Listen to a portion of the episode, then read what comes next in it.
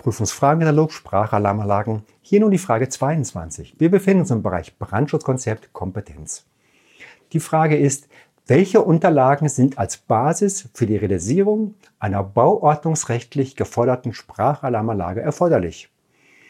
Erstens Brandschutzkonzept, Baugenehmigung. Zweitens Preisliste des Händlers. Drittens Lautsprechergruppenverzeichnis. Viertens Blockschaltbild. Was meinst du? Es ist natürlich erstens das Brandschutzkonzept und die Baugenehmigung. Ich freue mich auf die nächste Frage.